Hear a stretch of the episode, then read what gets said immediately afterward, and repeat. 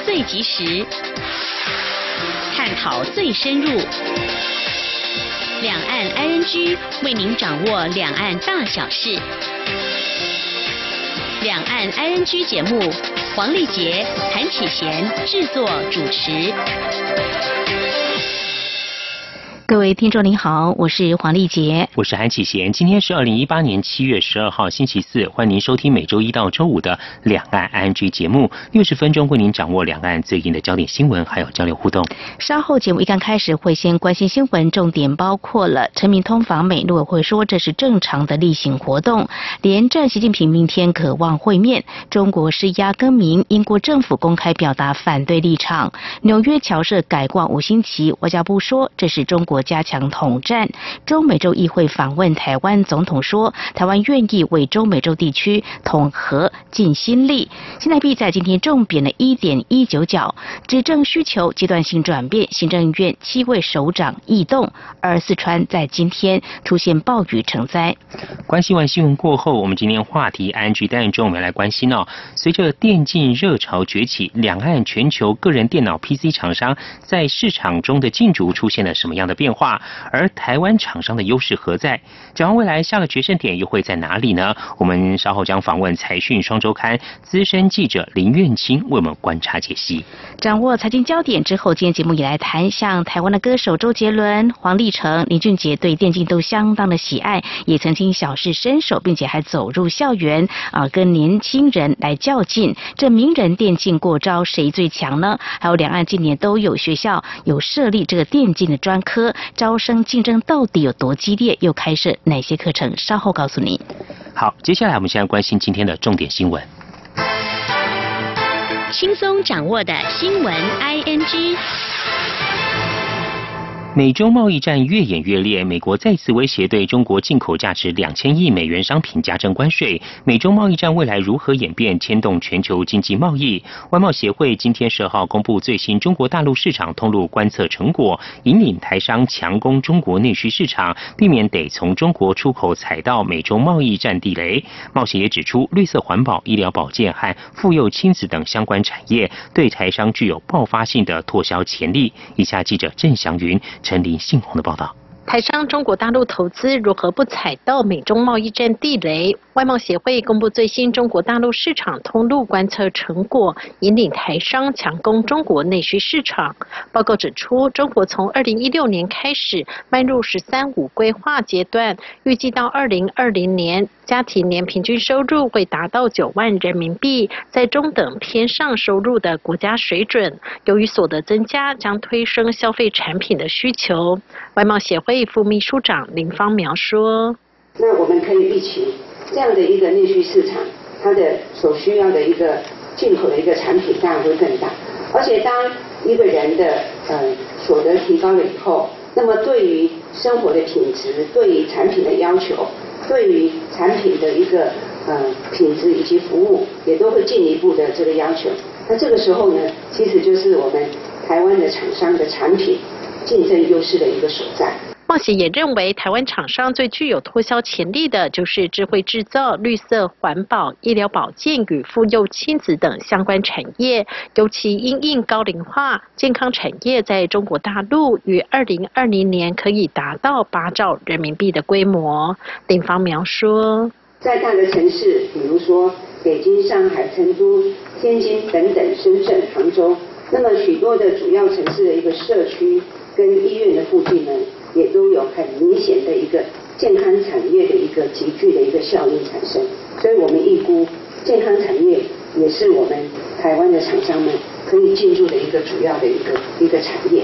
至于美中贸易战不断延烧，目前在中国的台商如何应应？冒险也表示，台商对于此议题相当聚焦，也都有心理准备。只是美中之间贸易战如何变化，目前仍难下定论。冒险会持续关注和评估。中央广播电台记者郑祥云、陈林信宏采访报道。美中贸易战越演越烈，美国宣布将在对中国两千亿美元的商品加征关税。如果加上之前的三百四十亿美元以及一百六十亿美元的商品关税，金额已经来到两千五百亿美元，金额将是今去年中国出口美国商品总额的一半。对此，经济部也不敢掉以轻心。经济部长沈荣金今天表示，明天将会邀集相关的厂商评估对台湾的影响。在关心，国民党前主席连战今天十二号下午抵达北京，晚间将与国台办主任刘杰一参叙。面对媒体镜头，连战仅简单称谢致意，并未多做回应。连战预计明天上午和中国国家主席习近平会面，下午出席由两岸和平发展基金会和海峡两岸关系研究中心合办的座谈会，并发表讲话。晚间和中国全国政协主席汪洋参叙。国民党前主席连战率团访问中国大陆，陆会主委陈明通在过几天也将会率团前往美国访问。陆会发言人邱垂正今天在例行记者会上表示，外界不需要对照连结陈明通的行程跟连战访陆，过度解读更没有必要。邱垂正并且强调，陆会主委不是首次访美，造访美国是正常且例行的活动。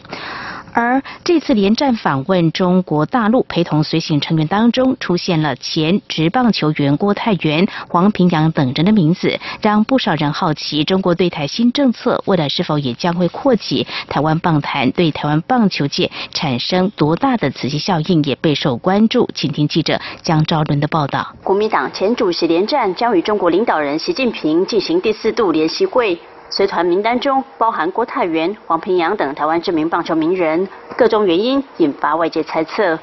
曾担任中华职棒秘书长、对中国大陆棒球发展有深入了解的梁公斌指出，棒球是中国积极扶持的重点项目。此行郭泰源等人若能在联席会上提起“棒球”两个字，让中国领导人认知棒球的影响力，就可能会大大带动整个中国大陆推动棒球的力道，愿意投入更多人力、时间与金钱。对大陆棒球市场拓展将会有非常大的帮助。梁公斌指出，棒球在中国大陆已经开始盛行，除了中小学有棒球培训，大学里面也有非常多棒球社团，如北大、清大、交大等名校都有自己的球队。清大甚至还斥资人民币一千五百万整治了一个人工棒球草皮。梁公斌表示，台湾不少前棒球国手，如姜泰拳、吕文生等人，早已经在大陆球队或基层学校担任教练。有些地方学校则是以客服班的方式上课，被大陆家长视为贵族项目。教练也大多是从台湾过去，这些人未必在台湾打过职棒，但薪水却是在台湾的两倍之多。而台湾目前职棒也只有四队，平均四到五年就有选手得离开。为了生活，西进中国是不得不的选择。梁公斌透露，尽管中国大陆棒球硬体设施还不足，但已经传出他们计划要在短时间内培养出五千名到一万名的棒球教练。未来负责培训的教师来源，很大一部分将会仰赖台湾选手或教练。这些政策的推动都不可避免联动台湾棒球人才流动。但比起担心台湾球员往大陆谋求发展，梁公斌提醒，台湾如何提升自己的棒球实力更为重要。毕竟这几年台湾棒球在国际上的成绩始终没有进步，还与日韩差距越来越大。现在中国大陆也开始把球员送到美国训练。再过三五年，台湾被中国大陆追上，并不是不可能。梁公斌说。他们现在的国家队在美国打那个独立联盟，那你是想说他的水准不够？他没有关系，他缺的就是呃比赛的那种机会，呃比赛的强度，那他们就整个国家队去。那这个是为了奥运，呃八月份我们会先在这个印尼的比赛里面看到他们。当然他一下子未必会突破，但是他他在尝试走不同的路，我觉得这个是我们应该要留意。梁公斌表示，美国职棒大联盟这几年也努力在中国大陆推动棒球，中职中信兄弟也计划在中国大陆培植自己的球队，目前仍在耕耘中。大家看到的都是庞大的中国市场商机。事实上，不止棒球，近十年台湾篮球选手前往中国大陆参加 CBA 或 NBL 联赛的球员前仆后继，其他如足球、保龄球、羽球、撞球、乒乓球等，都有台湾选手选择到大陆发展。几年前，曾经替台湾拿下世界球王的撞球好手吴家庆，为了有球可打，后来甚至选择成为中国公民，引发热议。梁公斌表示，许多在大陆受欢迎的运动项目，中国政府都已经松手，开放让市场决定一切。未来若棒球市场也起来，不止台湾，相信对所有喜欢棒球的国家都会产生一定的吸引力。中国电台记者张昭伦台北采访报道。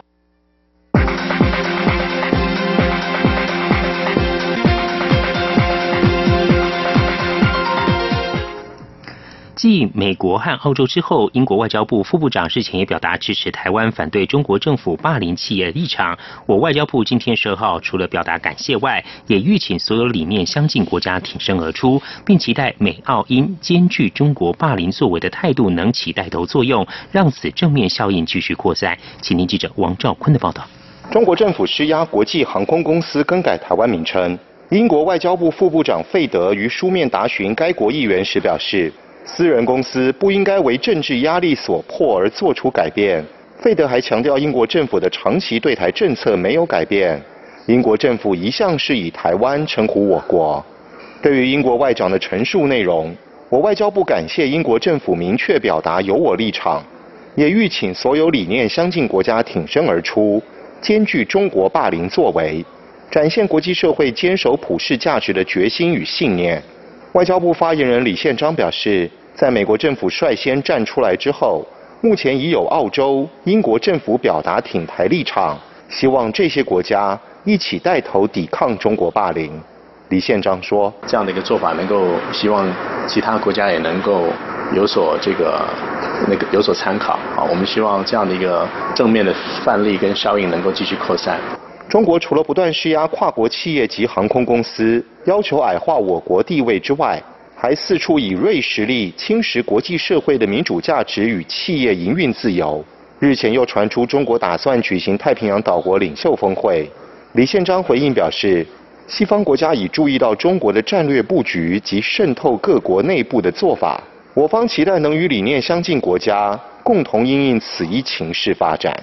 中央广播电台记者王兆坤台北采访报道。成立近百年的侨团纽约溯源公所，八月即将撤下中华民国国旗，改挂五星旗。侨会指出，纽约溯源公所是纽约中华公所所属六十个侨团之一。近年来，中国新移民人数增加，且中国政府对侨社进行统战渗透，导致海外部分侨社日益复杂。而外交部今天则表示，这显示中国加强海外侨社的统战工作。不过，也指出，目前纽约最具影响力的侨社仍。就是坚定支持中华民国。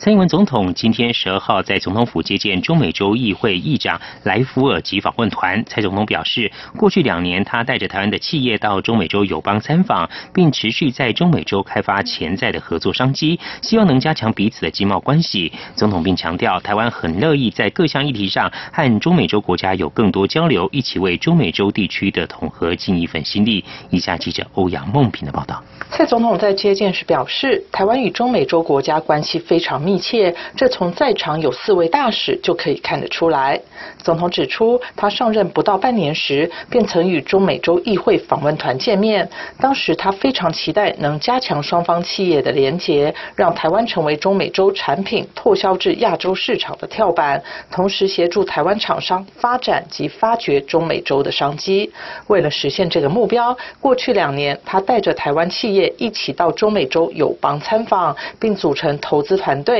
持续在中美洲开发潜在的合作商机。除了加强双边的经贸关系外，台湾也在乡村发展、农业、医药卫生及妇女权益等领域，为中美洲及友邦量身打造合作交流的计划。总统并指出，莱福尔上任以来，努力透过民主议会的制度，提升区域人民的福祉，同时也关切中美洲的统合与。发展，并重视环保、气候变迁及粮食安全等全球议题。台湾也很乐意对中美洲地区的统合尽一份心力。总统说：“那么台湾有相当优秀的技术跟人才，也有丰富的创新跟发展的经验。我们很乐意在各项的议题上跟中美中国家有更多的交流，一起来为中美洲地区的统合尽一份心力。”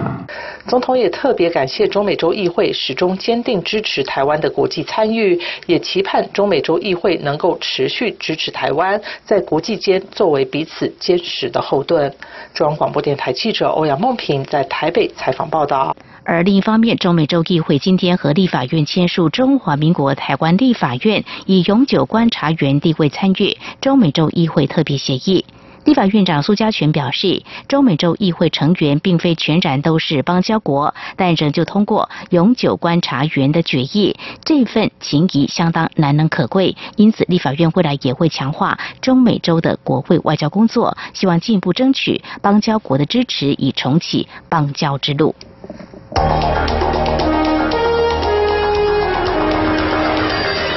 最敏锐的新闻嗅觉，延伸您的视野，让您听到最硬的两岸焦点。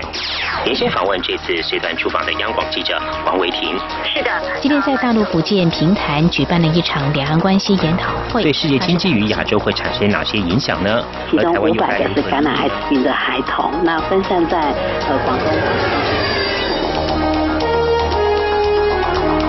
从正经情势分析。两岸交流观察到新闻现场直击，两岸 ING 有最多元的声音、多面向的观点以及最专业的剖析。请收听每周一到周五晚间六点到七点，由中央广播电台新闻部黄丽杰、韩启贤制作主持的《两岸 ING》。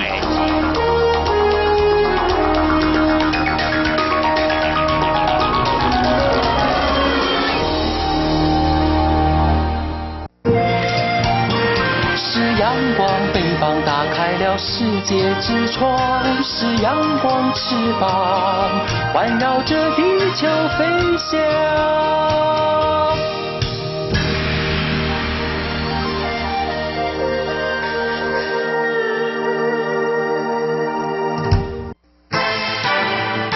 轻松掌握的新闻 I N G。诺贝尔和平奖得主刘晓波的遗孀刘霞被软禁八年后，在德国重获自由。德国官员表示，刘霞已获长期居留许可，可以在德国生活和工作，不必再申请政治庇护。根据了解，刘霞目前住在德国政府安排的公寓。由于她还很虚弱，医生建议她先休养身体，暂时不要接受媒体采访。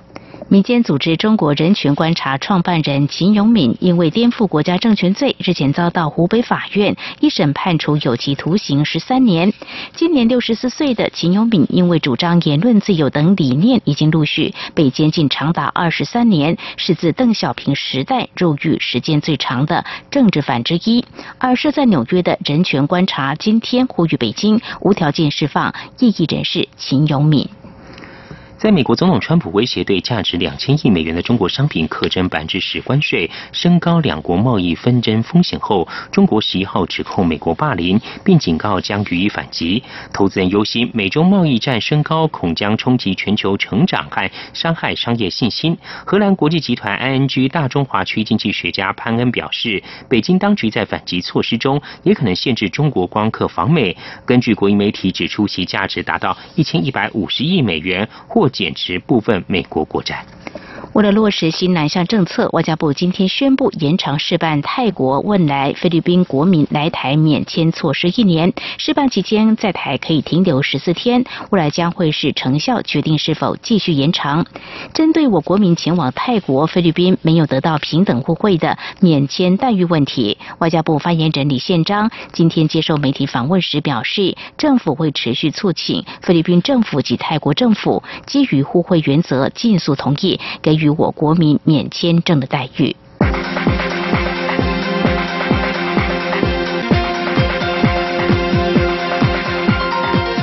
接着来关心，行政院长赖清德今天十二号亲自公布内阁改组名单，共有七名首长异动。赖清德表示，因应执政节奏需求，下阶段的内阁团队主要任务是落实之前的规划。这波改组并不是对阁员的否定，他感谢曾经在内阁团队任职的阁员。请听记者杨仁祥、王维婷的采访报道。行政院长赖清德十二号亲自召开记者会，证实连日来的内阁改组传闻。赖清德表示，现任内政部长叶俊荣、交通部长贺陈旦和财政部长许瑜哲之前陆续表达希望离开内阁团队，加上已经迈入蔡英文总统执政的第二阶段，内阁团队任务重点由规划转为落实执行。他表示，为了配合蔡总统执政第二阶段的节奏需要，经过一个月的规划，推动这次内阁改组。在第一个阶段。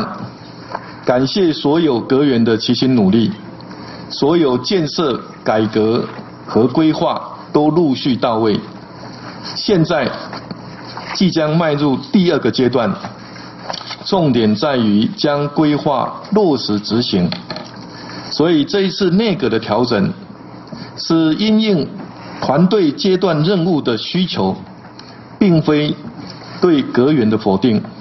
赖清德公布七个首长异动名单，悬缺已久的教育部长由内政部长叶俊荣转任，行政院发言人徐国勇接任内政部长，民进党立委 Gulas Udaka 接任政院发言人，法务部长邱泰三去职另有任用，调查局长蔡清祥升任法务部长。赖清德表示，邱泰三在两岸国安有丰富历练，他相信蔡总统会持续借重邱泰三的长才。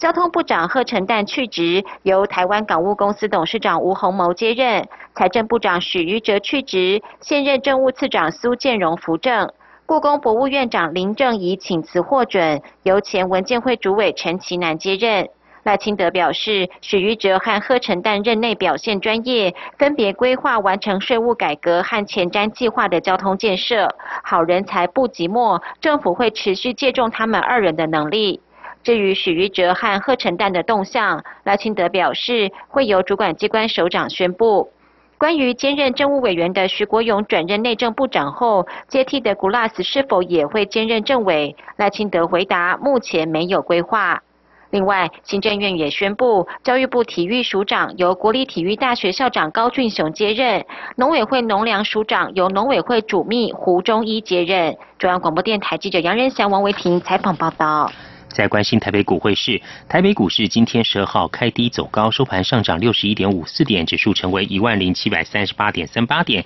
成交金额新台币一千三百多亿元。台北外汇市场新台币对美元汇率今天以三十点六零零元开盘，重贬了一点一九角，新台币对美元开盘交易区间为三十点五二零元到三十点六一零元。军人年改上路之后，国防部所寄发的退休俸处分书以及试算表却传出不少错误，甚至引发阴谋论。对此，负责年改的政务委员林万亿今天接受专访时表示，这次会出错是不小心的疏忽，和上路时间仓促不进展相关。不过，他也坦诚，在系统修改过程当中发生疏忽不应该。请听记者刘玉秋的报道。军工教年金改革终于尘埃落定，同步于七月一号上路。不过，军人年改上路时，国防部所寄出的已退军职人员退出给予重新计算通知函，却出现地址、人名错误等状况，遭质疑是太仓促上路而导致出错，甚至传出由内部人员动手脚的阴谋论。对此，负责年改的行政院政务委员林冠毅十二号接受广播节目专访时表示，军人年改试算会发生错误，是因为把姓名、地址等栏会弄错了。早在行政院版提出后，行政院就已责成国防部退辅会将相关配套处理好，并提醒电脑系统更改需要时间，但还是发生疏忽。不过与仓促上路无关。林冠毅说：“那这个电脑系统以过去几呃全区部的经验了，大概要三四个月，所以我们那时候就跟他讲，你需要赶快处理。”赶快跟厂商谈。那如果国防部那边有一些精算专家、一些电脑作业的话，尽快两部要协调。那的确也按照进度一直在进行。那这一次会出包，并跟这个时间不尽然有关，是一个呃不小心的，就是疏忽。林万亿虽然认为试算表出现错误是疏忽，但他也认为表单都是常年在使用的，修正应该不困难，出错不应该。而对于年改引发军工教人员不满，传出中国大陆智库正研拟投入每年一百亿元台币，填补台湾军工教因年改减少的年金差额。林万亿表示，当然不可能。林冠毅说。这样的传言已经很久了，但中国大陆目前的健康保险、各种退休的社保等难以处理，根本无暇管到台湾的军工教年改。至于军工教年改上路后，外界关注劳保年金改革何时启动。林外义说，行政院已经把改革版本送进立院，很多人也都觉得农保、国民年金的改革也都不可回避，但改革的启程就要看未来社会的动向。不过林焕义也说，所有保险制度都有瑕疵，都应该改，会保持一致原则，让制度体制健康、财务永续、兼顾公平。中广电台记者卢秋采访报道。劳动部劳动力发展署今天十二号预告中高龄者及高龄者就业法草案当中明定，雇主不可对中高龄劳工有薪资、禁用、资遣等不利待遇，否则最高可处新台币一百五十万元的罚款。尽管近期失业率屡创十八年同期新低，不过年轻人失业率居高不下。究竟年轻人在职涯发展面临哪些困境？人力银行调查一千一百四十六名十八岁到三三十九岁年轻人之后，发现六成八年轻世代认为第一份工作起薪低于行情，多年打拼之后情况也没有好转。三十岁平均薪资只有两万九千元。中选会今天十二号针对同工同酬的公投召开听证会，出席的学专家一致认为这项公投符合公投法相关规定，中选会应予以通过，也认为这项公投能促使政府落实性别工作平等法规定，有效推动性别同工同酬。财经焦点转往中国大陆，人民币对美元汇率中间价今天报六点六七二六，较前一天贬值的四点九二分，创一年半来最大降幅。这是去年八月十八号以来新低。中国媒体把人民币贬值原因部分归因市场情绪，绝口不提贸易战的影响。中国商务部发言人高峰今天十二号在例行记者会上表示，北京当局希望进驻中国的美国企业能够向美国政府进行游说，以捍卫他们在中国的权益，免于遭受美国贸易行为的负面冲击。美国白宫在十号宣布，将会评估对另外两千亿美元的中国商品加征进口关税。而有外国媒体报道，中国媒体近期收到上级通知，要求他们在报道贸易战时采低调态度。自由亚洲电台中晚报道，美洲贸易战的快速升温引起中共中央宣传部的警惕。而在六月底，中国网络就流传一张通知，要求中国国内媒体不要对美国总统川普粗俗攻击。通知还要求媒体把握好尺度，不扩大范围，不随美方态度起伏。最后来关心，中国大陆四川多地连日遭受暴雨袭击，成都、绵阳、德阳、广元、阿坝等地洪涝成灾，包括九寨沟景区、泸定桥景区、峨眉山风景名胜区等多个景区因为暴雨临时关闭。以上就是今天的两岸焦点新闻，这里是中央广播电台，稍后为您继续进行话题 ING。最敏锐的新闻嗅觉，延伸您的视野，让您听到最硬的两岸焦点。连线访问这次随团出访的央广记者王维婷。是的，今天在大陆福建平潭举办了一场两岸关系研讨会，对世界经济与亚洲会产生哪些影响呢？其中五百个是感染艾滋病的孩童，那分散在呃广东。从正经情势分析。两岸交流观察到新闻现场直击，两岸 ING 有最多元的声音、多面向的观点以及最专业的剖析，请收听每周一到周五晚间六点到七点，由中央广播电台新闻部黄丽杰、韩启贤制作主持的《两岸 ING》。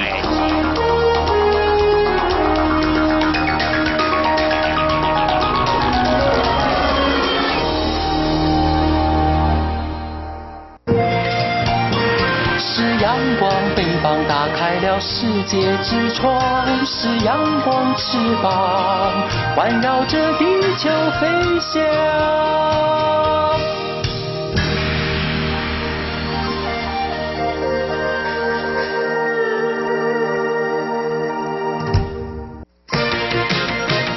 您最想关心的话题，ING。这里是中央广播电台，您现在所收听的节目是《两岸 ING》。随着电竞热潮崛起，两岸全球个人电脑 PC 产业厂商在市场中的竞逐出现了什么样的变化？而台湾厂商的优势何在呢？而展望未来，下个决胜点又在哪里？在今天，我们访问了财讯双周刊的资深记者林苑清来观察解析，非常欢迎苑清，你好。您好，主持人好，大家好。您好，运气一开始哦，可不可以先请您跟听众朋友介绍一下全球的电竞热潮？其中，台湾选手陈文林在今年于荷兰举办的炉石战绩电竞赛中，更是勇夺冠军奖杯。这样的电竞热潮到底是有多夯呢？从就是每一场国际的赛事当中，就是观赏的这个人数来看哦，因为其实根据那个资料机构 Super Data 的这个统计，一七年就是最受玩家喜爱的这个游戏就是英雄联盟，它全年就高达一点五七亿的收看人次。那第二名是最近传奇的那个《绝地求生》，同样也拥有破亿的观众数。那排名第三就是刚刚主持人有提到的那个《炉石战记》，它也有八千三百万收看的人次。那在这个美国的这个高盛的报告也预估，到了二零二二年的时候，全球每个月电竞观众将会达到三点八亿人次。那这个数字代表什么呢？它其实是已经超越了美国最受欢迎的运动项目 NFL 的观看人数了。所以其实是可以凸显说，就是电竞的热潮就是非常非常的热。哇，电竞热潮这么的热，跟这个网络时代有关系吗？因为好像看到都是年轻人去参加这样的竞赛。我想这个可能就是因为二零零八年的时候，那时候金融海啸，就是整个席卷全球的这个金融产业，然后那个时候就兴起了宅经济。那宅经济在这个当中呢，那个电竞跟游戏的这块是最快速崛起的产业。那一直到现在，它其实。是以年轻人居多的一个游戏的产业，这样子。嗯嗯。运气电竞热潮这么热的话，这个比赛未来有没有可能纳入一些运动赛事之中呢？其实刚主持人说到了一个重点，就是在全球的这个电竞产业热度持续加温当中，其实不仅在八月的那个印尼雅加达举办的亚运赛会把电竞纳入示范赛之外，那其实国际奥委会。最快也可能在二零二四年的时候将电竞纳入正式的这个表演的项目。哇，这未来的产业发展似乎是非常看好。我们看到政府好像也将它列入一个非常重要运动的产业，所以我们接下来要关心的是，这电竞热潮可能会带来哪些商机呀？其实，像我们现在目前看电竞热潮带来最大的商机，应该就是游戏产业本身。对，那可是这股热潮会慢慢的从游戏产业本身会向外拓展开来，比如说像一些直播啦，然后软硬体啦，然后甚至是一些周边。周边的部分不只是指电竞的这个硬体的周边，还包括就是周边所衍生出来一些商业像电竞的一些就是花鼠，然后还有就是说。相关的产品，比如说像电竞椅啊，或者是电竞的赛服，因为就是现在目前大家可能会觉得说，那打电竞啊，呃，就是可能一打十一个小时，会不会有电磁波的问题？所以现在有厂商去设计所谓的可以防电磁波的衣服，对，还有就是就做的比较舒服的一些电竞椅啊，或者是。相关的一些周边这样，嗯，像我们在打电脑会觉得键盘也蛮重要的，是不是？在选手来说，这个适合他们的键盘的研发这部分，好像也是很基本，可是可能也会呃来选择最好的。对，就是比如说像维新这次在 Computex 展的时候，他们也有展出一个就是最新款的那种机械式的键盘，就打起来就是会让呃选手觉得非常有快感，然后就是好像在。经过一些韧体的特殊设计，好像也可以加快他们在打电竞上面的一些速度。嗯，所以除了电竞游戏的本身哦，它的一些硬体还有周边，像是键盘啊，还有一些荧幕啊、滑鼠啊、桌子啊，甚至椅子等等这些周边产品，也是相当相当夯。那接着我们把焦点锁在电竞的硬体制造这个部分哦，可不可以请院青来帮我们分一下台湾的电竞的硬体制造厂商目前在全球还有北美市场中所占的位置？哇，这个真的是一个就是非常关键的问题，因为其实我真的觉得，就是台湾的这个电竞的应急产业是台湾之光。因为根据最权威的这个市调机构，就是 GFK，它在一月最新出炉的统计，就是单价一千美元以上的这个全球高阶的电竞笔电市场。国内的这个双 A 之一就是华硕，它的市占率是以二十二 percent，就是稳居市场的龙头地位。那其次是惠普的八 percent，然后第三名也是台湾的厂商，就是维新，呃，它的 market share 有十四 percent，然后第四名是联想，嗯，那第五名也是台湾的厂商是宏基，然后市占率有九 percent 这样子。那就算是 under 在一千美元以下的这个市场来说的话，就是第一名是戴尔。就是 Dell，然后它的市占率有三十五 percent，那第二名还是台湾的厂商，就是宏基，它的市占率有二十三 percent。然后如果说在一级战区是北美的市场，呃单价一千美元以上的高阶电竞笔电呢，还是由这个华硕拔得头筹，因为它的市占率有到达三十三 percent 这么多。那第二名呢，现在还是台湾的厂商，就是微星，嗯，然后打败了 Alienware，就是过去那个在电竞笔电市场非常非常热门的品牌厂商，那它的市占率呢，已经到了二十四 percent。那其实值得注意的是说，光在北美市场啊，就是华硕再加上维新，它的市占率就已经过半了，高达五十七 percent 这么高，所以其实真的是台湾之光。嗯，非常谢谢苑青带给我们知道这样一个排名哦，所以显现台湾的电竞厂商在全球北美的市场当中占着非常重要的位置哦，所以我们更想知道台湾的这些 PC 品牌厂商他们胜出的原因到底有哪些呢？这个部分的问题应该是说，就是其实台湾的 PC brand 的厂商，他们当初转型去做电竞的这一块，其实这个起步非常非常早。如果以华硕来说的话，它是在二零零八年金融海啸的时候，它就积极去做转型，然后它就跨入了电竞的这个产业。那维新它也在二零一零年的时候加入战局。那可是为什么就是在后续有很多的新进者，比如说像是 HP 啊，然后联想啊，然后甚至是 Dell 这些公司，他们也慢慢的就是进来这个市场，但是为什么还是没有办法去翻转？就是说，比如华硕或者是微星在这个电竞笔电市场这个地位，其实最直接的一个关键就是。常常转型的早，所以他们在产品设计方面有他们独特的一些 know how，比如说在电竞玩家当中，他们就是要比速度嘛，那你差零点一秒的时候，其实就是决胜关键。像刚主持人有介绍那个陈威林，他其实就是靠着那。零点一秒，他击败了他的竞争对手，这样子。那台湾厂商就是除了在硬体跟软体的部分就是做的非常好，主要他们在韧体的部分开发上面就是也非常的有自己独门的这个硬底功夫。比如说，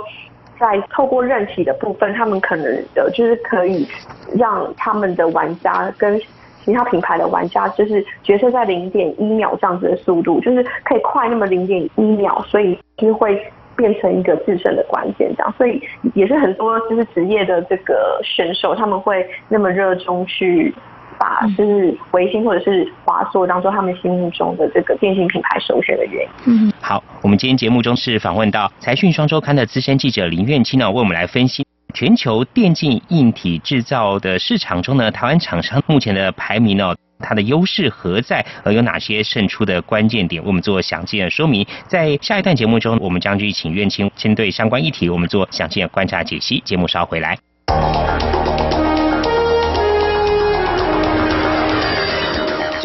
的新闻嗅觉，延伸您的视野，让您听到最硬的两岸焦点。连线访问这次随团出访的央广记者王维婷。是的，今天在大陆福建平潭举办了一场两岸关系研讨会。对世界经济与亚洲会产生哪些影响呢？其中五百个是感染艾滋病的孩童，那分散在呃广东。从正经情势分析。两岸交流观察到新闻现场直击，两岸 ING 有最多元的声音、多面向的观点以及最专业的剖析，请收听每周一到周五晚间六点到七点，由中央广播电台新闻部黄丽杰、韩启贤制作主持的《两岸 ING》。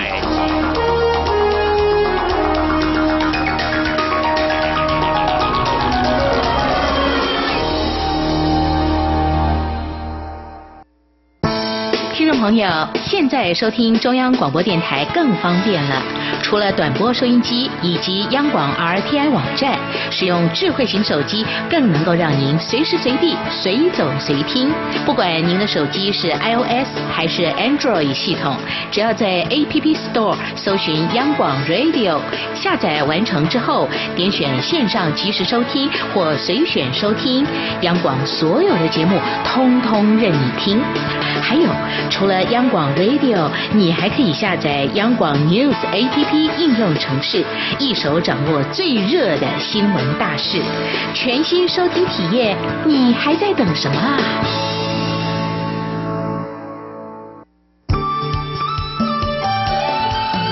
是阳光，像台湾之光穿透世界之窗；是阳光，像神鹰翅膀环绕地球飞翔。这里是中央广播电台听众朋友继续收听的节目《两岸安居》。我们在今天节目当中访问《财讯双周刊》的资深记者林苑清，来针对电竞热潮崛起，我们关注有关全球两岸个人电脑的产业厂商在市场进驻当中出现了一些变化，台湾厂商优势何在？刚才苑清帮我们分析了台湾 PC 品牌厂商胜出的一些原因。我们也知道，在电竞热潮所带来一些商机当中，那么台湾有不少厂商可以。说是目前站稳了相当重要的地位，接下来就要请苑青来告诉我们，台湾厂商是怎么样来决定锁定切入这电竞在硬体制造这块市场。刚才你有提到像是华硕啦，还有维星，我想宏基也是大家呢在观察的几个重要的厂商，是不是来告诉我们他们怎么样来切入市场的优势利基呢？宏基它其实是在二零一六年的时候才开始积极转型。是跨入电竞的这个领域，但是这家公司我觉得就是还蛮厉害的一点，其实相较于其他，比如说华硕或者是维星，然后技嘉这些公司，它其实是其实跨入这个领域，它算是一个这个后进者，而且它是比较晚的时间点跨入，因为二零一六年，其实今年二零一八年，它是只花了两年的时间，它就把它所有的产品线就是全线铺开这样子，嗯，就是等于过去其实这些在市场上面的。先进者他们可能布局了五年甚至十年的时间，然后让产品线整个全线铺开。他是花了两年的时间就把笔电啊，然后桌上型的这个荧幕，然后 PC，然后甚至一些周边像滑鼠啊，然后键盘啊，还有就是他们也有开发自己的电竞椅。就是我觉得就是这是他们蛮厉害的部分。然后也因为他们这样积极的跨出之后，他们在这两年的这个营收跟获利的表现也有非常。显著的一个增长的态势。那关于这家公司为什么可以在这么短的时间之内这样快速的崛起？这次我们有专访到宏基的全球品牌行销及运筹中心的这个总经理黄之行，他其实有讲到，就是在两年前，当宏基决定要开始跨入这个电竞有线市场的时候呢，他们就跟所有跨国的分公司一起开会去讲这件事情。就那个时候，所有的人都呃觉得非常不可思议，就是觉得说是真的吗？是宏基是要认真做这件事情嘛？然后那时候宏基的董事长陈俊生就是很肯定的告诉大家说就是这样。然后所以所有的人，包括他们的供应链厂商，也都在几乎在同一个时间，大家全部都在专注做就是跨足电竞市场这件事情。所以他们可以可以在很快的。时间之内把所有战线整个铺开，包括不管是在硬体设计啊，或者是在这个市场行销啊，或通路，然后各方面，就是我觉得其实他们真的有他们这个不可小觑的地方，这样子。那所以所以其实我觉得在今年这个股东会上面，六月份宏基的股东会上面，其实陈俊生他也就告诉就是小股东们说。未来宏基的三部曲就是第一个要由亏转盈嘛，那这里他们已经做到，在去年的时候已经做到了。然后再就是电竞突围，然后最后一个是永续经营。那我觉得在电竞突围这个部分呢，其实我觉得他们已经展开了他们首部曲的阶段性的这个任务。然后接下来其实我觉得他们还有会有一些什么样是让这个市场上面眼睛为之一亮。我想，呃，不管是宏基内部或者是外界，其实都很期待的一件事情。嗯，念吉，那除了宏基之外，有关于维新跟华硕，他们当初是怎样一个状况下切入这块市场的呢？我们在之前有采访过维新的创办人之一，就是卢奇龙先生。那他其实那时候就有坦言说，维新那时候要去做投入在这个电竞领域，其实是迫于市场的无奈，因为那时候在零八年的时候，大家都知道金融海啸，就是。击垮了所有的这个 PC brand 的厂商，然后而且他们那时候又面临到说，他们主攻的那个三九九美元的低价笔电跟 Ultrabook 就是那个薄型的笔电，其实是失利的，就是它并没有达到预期的这个市场的规模，然后所以他们就想说，内部五位创办人就讨论了很久，决定就是放手一搏，就是大家一起有志一同的朝奠定这个。领域就是它是一个高毛利但是少量多样的一个产业，其实跟过去他们在做传统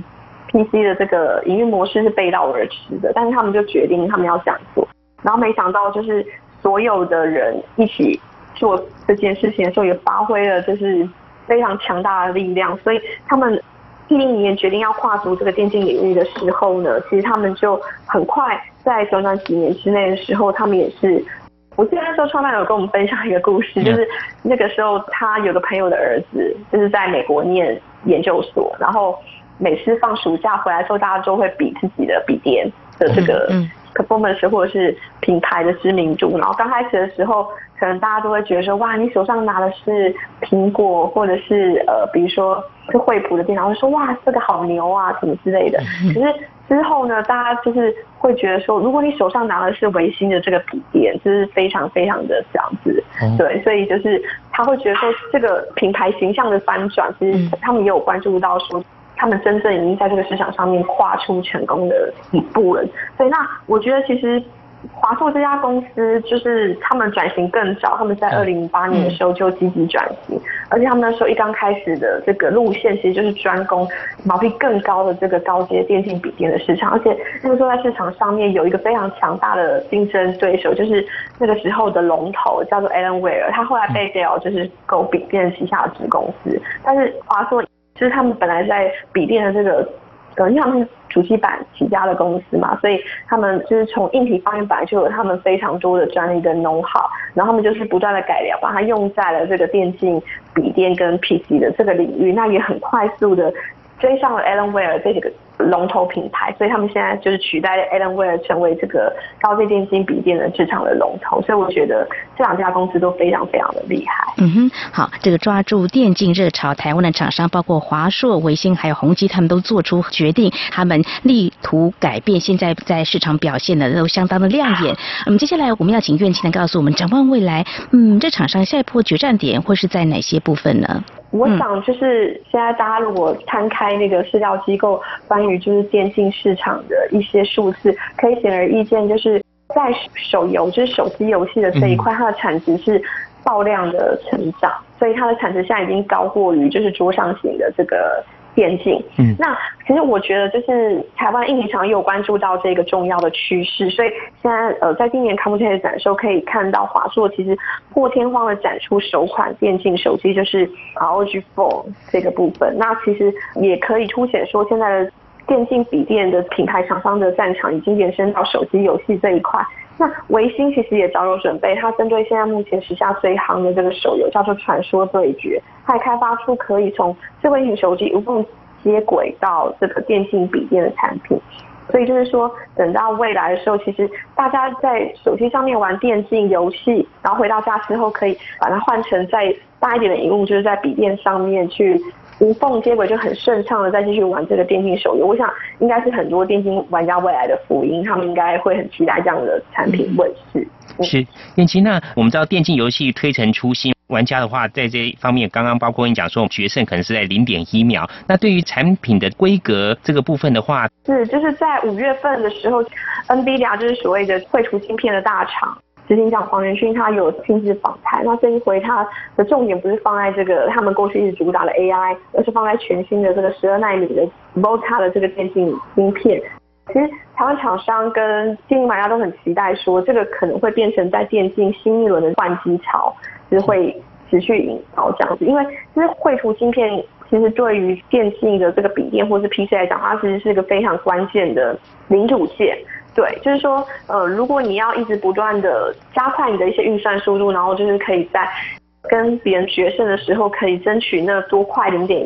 零一秒的话，就绘图今天他其实也扮演一个蛮关键的角色，所以每一次 NVIDIA 它推陈出新的时候，大家都会蛮期待，会引爆新的一波的换机潮。嗯哼，好，我们今天针对有关电竞热潮崛起，那么关注有关两岸个人电脑产业厂商在市场当中进驻出现的一些变化，台湾厂商到底拥有哪些优势？那么未来下个决胜点又在哪里？非常感谢财讯双周刊资深记者林苑清提出啊您的观察解析，非常谢谢苑清，谢谢苑清，谢谢主持人，谢谢大家。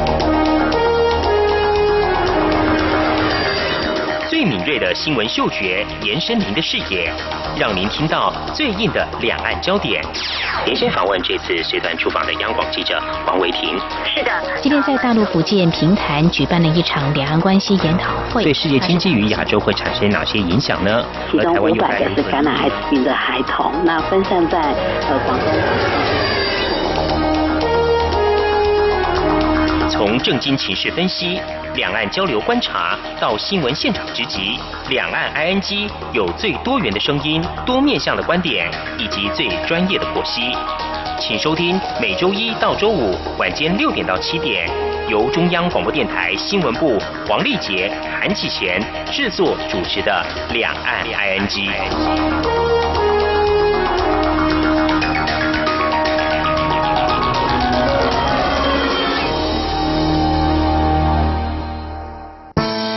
朋友，现在收听中央广播电台更方便了。除了短波收音机以及央广 RTI 网站，使用智慧型手机更能够让您随时随地、随走随听。不管您的手机是 iOS 还是 Android 系统，只要在 App Store 搜寻央广 Radio，下载完成之后，点选线上即时收听或随选收听，央广所有的节目通通任你听。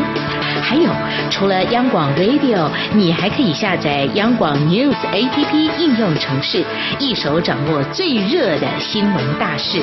全新收听体验，你还在等什么啊？是阳光，翅膀打开了世界之窗；是阳光翅膀，环绕着地球飞翔。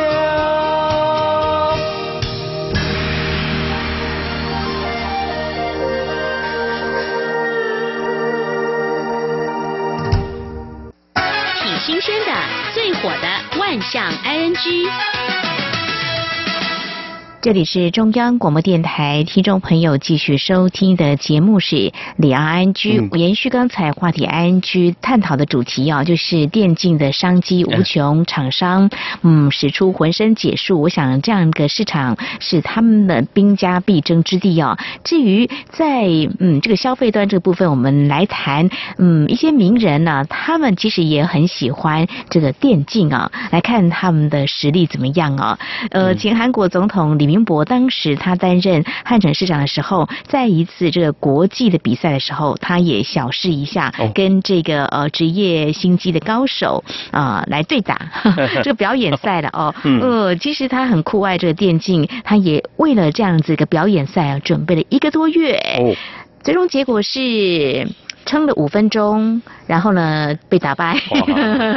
所以这高手呢要拿到第一还真是不容易啊。对，刚刚我们在访问中说嗯是竞争是零点一秒哈。对呀，对呀，对呀，这个相当不容易。对，没有错。那么谈到这个台湾的歌手呢，相信中国大陆的朋友您不陌生，就是嗯。周董周杰伦，嗯。他也很喜欢啊这个电竞的游戏，他还组了一个团队，哦。同时还跟台湾的厂商呢啊共组这样的团队，然后有时候会来较劲一下。哦事实上，我们在刚才谈的这个话题当中，有谈到我们的产业为什么表现这么的杰出，要打出品牌，其实所谓的文化是很重要的。对，呃，有些厂商他是深入了解啊、呃这个电竞高手啊、呃到底他们要怎么打，怎么打，所以会设计很多像一些硬体的东西。那么熟悉之后才会做很好的设计，所以在那个差距所谓零点一秒的时候，这样子才能够分出他的胜负。所以呢，有些厂商他自己本身就是一个热爱电竞的高手。嗯哼那周杰伦呢，也跟啊、台湾的一家啊、机车厂商呢合作，嗯然后也有机会呢来跟他们拼一下。除了展现他个人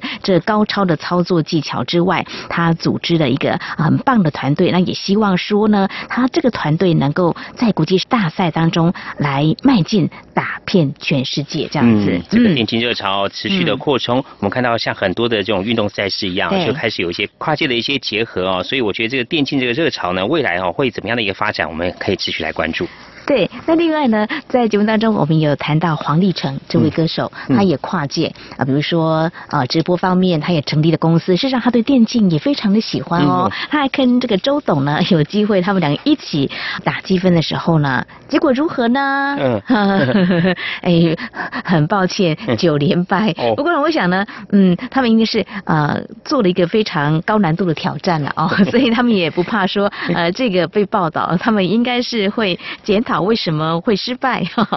好，那另外呢，还有一位歌手呢，现在在中国大陆也相当的红，大家也很熟悉，就是林俊杰。嗯然后他在中国大陆都当这个评审当老师了。其实他也好喜欢这个电竞，他还走入了校园。像台湾的高职呢，就一些学校都已经设立了有关电竞的相关的科系。哦而林俊杰也特别还带队哦、来跟呃一些青年来较劲啊。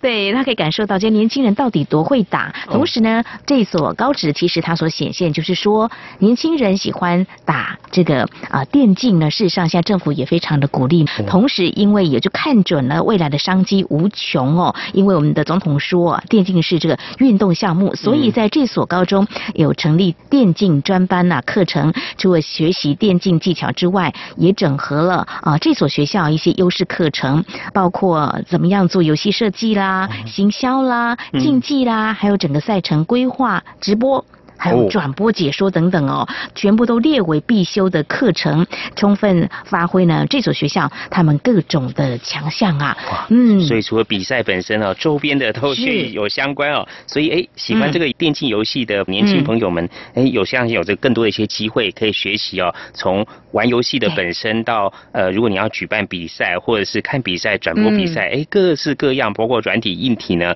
都可以学习到。嗯，对，这个消费端大家这么的捧场，所以呢才会有生产端嘛，对不对？嗯好，这是在台湾、中国大陆也是一样，看到一些学校也是。招生在内蒙古哦有所体育类的专科学校，他们在这一两年也积极招生电竞这方面的有兴趣的学子哦，哦。像刚才在话题 ING 当中，啊、林月清资深记者就告诉我们，像呃英雄联盟这几年是非常的啊知名哦，他们就在啊、这所学校考试的时候，就会从中会出一些考题，哦。很特别，有些是选择题，有些是填充题，有些是问答题。哇，那对于嗯喜欢玩游戏的考生来讲的话，哎、这样考到自己的有兴趣哦，相当不错。像这个，哎呦，过去打这个电动或打这个电竞这个游戏，可能父母亲都会阻止，你都不念书啊！你现在呢，还要经过激烈的竞争才可以考上一些学校，哇，哦很多的教材。我刚才提到，除了这个英雄联盟之外，还有炉石战记啊，嗯另外还有文化课的学习的语文，还包括了英语哦，哦哇，还有数学呢。因为招生情况非常的好，还设有面试这一关哦。哎、嗯我想这些考生哦，如果父母亲问说、你怎么没有温习功课在打电动游戏呢？我说哎、我正在准备要考这个电动游戏专班啊，所以要打电动。对，哇，我觉得现在的年轻朋友哦，他们选择可以更多元。过去我们所禁止的，不能够花时间在上头了，现在可能父母亲鼓励，你怎么还没有练习呢？好，除了这个啊，中国大陆有这所学校在招生竞争很激烈，那么事实上还有一所嗯大学，就是嗯中国传媒大学也南广学院也是积极在招生哦。嗯他们在去年的时候啊、开放招生是第一届，竞争真的好激烈哦，要。录取一百二十名，结果报名人数高达六千人。哇，只有百分之二的机会哦，哇你看相当难呢。竞争真的是很激烈，所以呢，我们在今天透过呃我们探讨这个电竞的商机前景非常看好。那么在消费端部分呢，看这么多的电竞高手，他们就在学校储备着，未来呢，我们就来看他们啊这精彩的竞技喽。嗯，好，这先跟听众朋友分享。节目尾声要跟听众朋友呃呼吁一下，目前我们两岸 G 正举办听两岸 ING 拿好礼的活动哦，目前是进行到第二周。呃，我们每一周呢会有一个时事题，还有个通关密语。本周题目呢是中国大陆游客来台旅游方式有包括团体游，还有自由行等等的方式哦。想请问一下，陆客来台观光是在哪一年正式开放？如果说您知道答案的话，写下来，加上通关密语。通关密语呢就是本周两岸 G 的第二单元话题 ING 中所讨论的议题，任何一天讨论议题都可以哦。写下这两个答案，附上您的姓名、地址跟联联络电话寄到我们的活动信箱 i n g at r t i 点 o r g 点 t w 就有机会参加抽奖了。对我们截止的日期是在七月十五号，听众朋友得把握时间。呃，那在这周我们同样会送出两位幸运的听众朋友准备的好礼，包括有。雅致的休闲后背包，以及非常优质的休闲排汗衫。嗯，欢迎听众朋友踊跃参加。再跟听众朋友重复一次，我们的活动信箱是 i n g at r t i 点 o r g 点 t w。好，另外呢，听众朋友如果说对我们节目有任何建议看法，非常欢迎利用以下管道来告诉我们。除了刚刚这个活动信箱 i n g at r t i 点 o r g 点 t w 之外呢，也可以寄到 Q Q 信箱一四七四七一七四零零 at q q 大 com。此外呢，我们利用 Q Q 也可以及时互动哦，两岸居的 QQ 码是一四七四七一七四零零。还有，如果说听众朋友您写传统信件的话呢，写到台湾台北市北安路五十五号两岸安居节目收就可以了。同时，也非常欢迎听众朋友加入两岸居的脸书粉丝团，在脸书的搜寻栏位上打上我们节目名称“两岸安居”来搜寻，就可以连接到我们的页面了。好，这是今天节目，也非常感谢听众朋友您的收听，祝福您，我们下次同时间空中再会。拜拜。